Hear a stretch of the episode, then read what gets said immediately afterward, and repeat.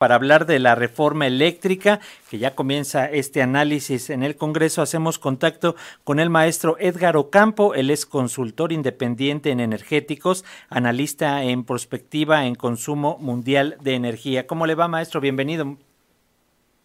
¿Qué tal, Francisco? Un placer estar con tu auditorio. Igualmente, muchísimas gracias, maestro, por estos minutitos para las audiencias de Radio Educación. Pues comienzan ya los análisis y las negociaciones para que la propuesta presidencial sea aprobada. Ellos dicen que sí cambiar la esencia de la misma. ¿Considera, maestro, que esta propuesta tal y como está es la mejor opción o sí se podría modificar algo después de este parlamento abierto que se realizó allá en el Congreso?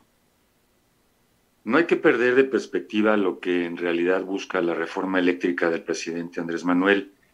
Pretende terminar con los contratos opacos, eh, turbios y fraudulentos de autoabasto. Eh, la iniciativa privada se sirvió con la cuchara grande en, la, en el gobierno del presidente Peña Nieto.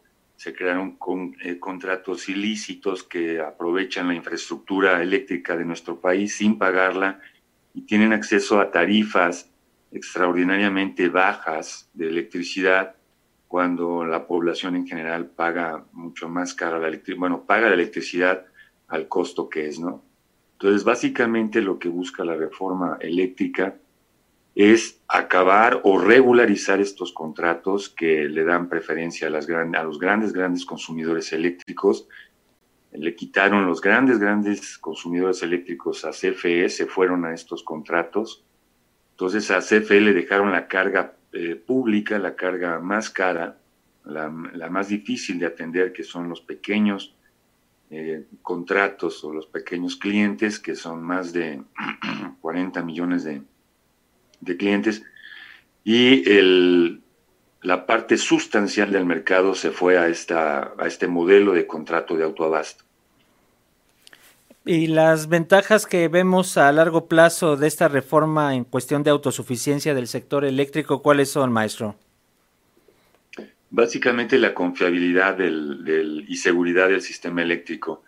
Estamos viendo cómo en Europa en este momento están cayendo las empresas privadas una tras otra, están quebrando en Inglaterra están nacionalizando a las empresas eléctricas privadas porque no soportan las eh, turbulencias o perturbaciones.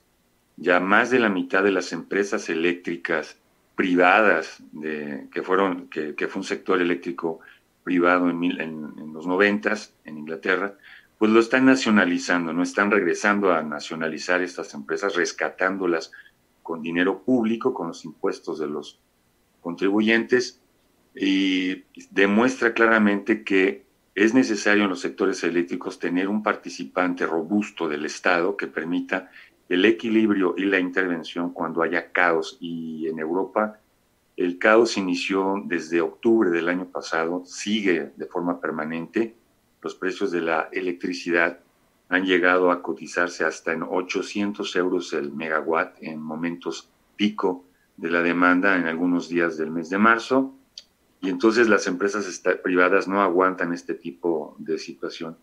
Hay una situación interesante que hay que destacar. El diputado Albert Botran en el Parlamento español acusó al expresidente González, Aznar, a otros ministros, Montilla, 20 exministros que participan o han participado en los consejos de administración de las empresas privadas, las empresas eléctricas privadas españolas, que están amasando una fortuna increíble con la situación crítica de la crisis energética. Entonces, no hay que perder de vista que en realidad la reforma energética del presidente Andrés Manuel López Obrador lo que pretende es regular la estafa y el fraude que se pretende hacer con, la, con los contratos de autoabasto.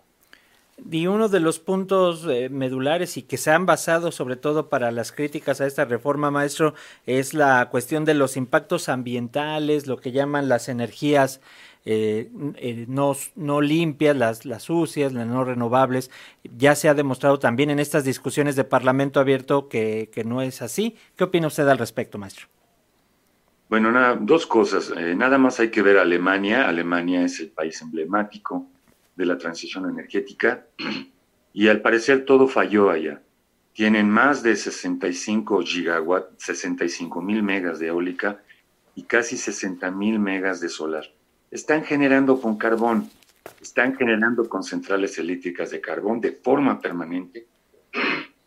Durante el mes de marzo han estado generando con más de 20 mil megawatts de centrales carboeléctricas, carbón, carbón, carbón, en Alemania. Entonces no se sorprendan porque el sector eléctrico no es tan fácil de controlar.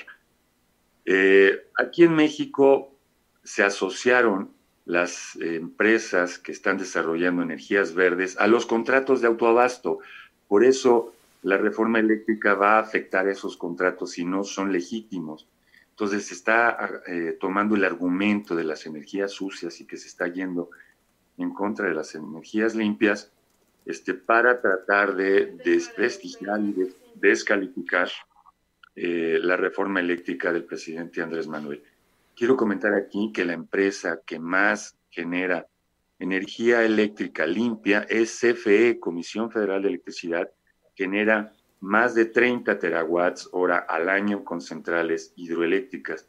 Y estas centrales hidroeléctricas de forma mañosa en la reforma energética de Peña Nieto no reciben certificados de energías limpias y los deberían de recibir para poderles darle mantenimiento, mejorar sus, sus capacidades, sus potencias de, de, generación. Entonces es falso toda esta narrativa de que la reforma eléctrica va en contra de las energías renovables. El problema es que los proyectos de energías renovables montados en la reforma energética de Peña Nieto están asociados a los contratos fraudulentos de autoabasto. Muy bien, maestro Edgar Ocampo, consultor independiente en energéticos, analista en prospectiva en consumo mundial de energía. Siempre es un gusto platicar con usted, escuchar estos conceptos y si nos permite continuamos en línea posteriormente para dar análisis a, a esta iniciativa que ya empezará en la discusión y veamos en qué termina. Como siempre es un gusto, maestro. Claro que sí, Francisco. Un placer estar en tu, con, en tu programa y con tu auditorio. Un abrazo. Gracias, maestro. Hasta pronto.